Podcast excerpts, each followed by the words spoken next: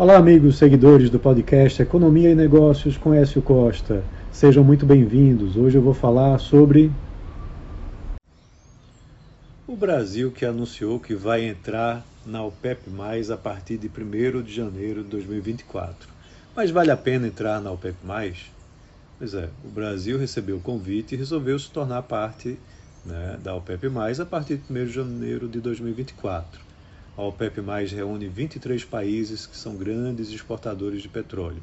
O poder de influência no mercado mundial já foi maior, mas os 23 países do cartel ainda respondem por 40% da produção global de petróleo e mais de 60% de toda a exportação mundial.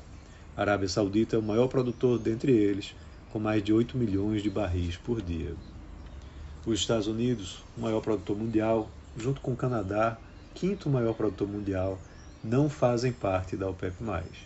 Há uma clara divisão entre o grupo que integra a OPEP+, e os demais países grandes produtores e exportadores de petróleo. As reuniões da OPEP quase sempre promovem redução da quantidade produzida diariamente, com o intuito de manutenção dos preços em um determinado patamar que garante alta rentabilidade aos seus membros. Como o Brasil fica nesse contexto?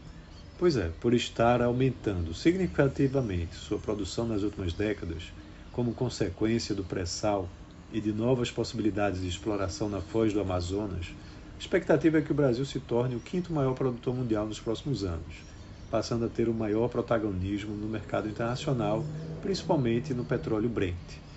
A adesão ao PEP+, traz condicionantes que podem mais prejudicar o Brasil do que os benefícios de fazer parte desse cartel as empresas petrolíferas nacionais possuem e operam os campos em muitos países da OPEP+.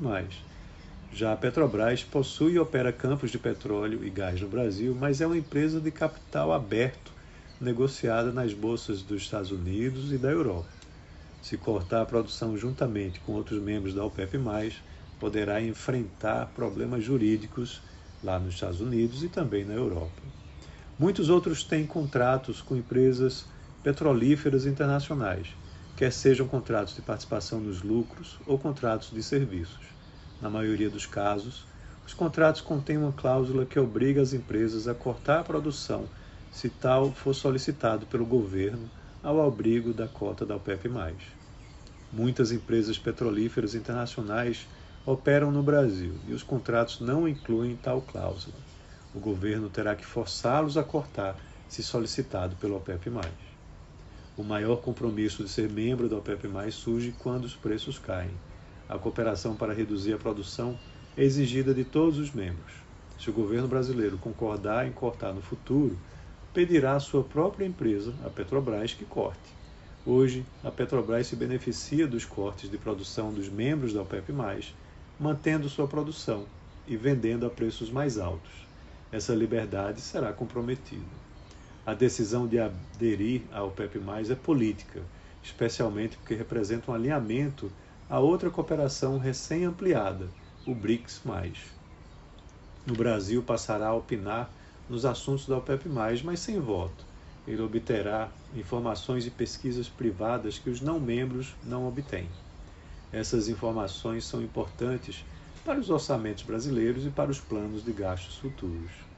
A adesão é uma guinada do governo do Brasil em seu posicionamento referente às políticas climáticas defendidas pelos Estados Unidos e União Europeia. Os membros da OPEP+, permanecem unidos contra políticas que prejudicam as suas indústrias de petróleo e gás. Para o Brasil, a adesão vai na contramão ao país que sempre incentivou os biocombustíveis e os combustíveis flexíveis. Então é isso. Um abraço a todos e até a próxima.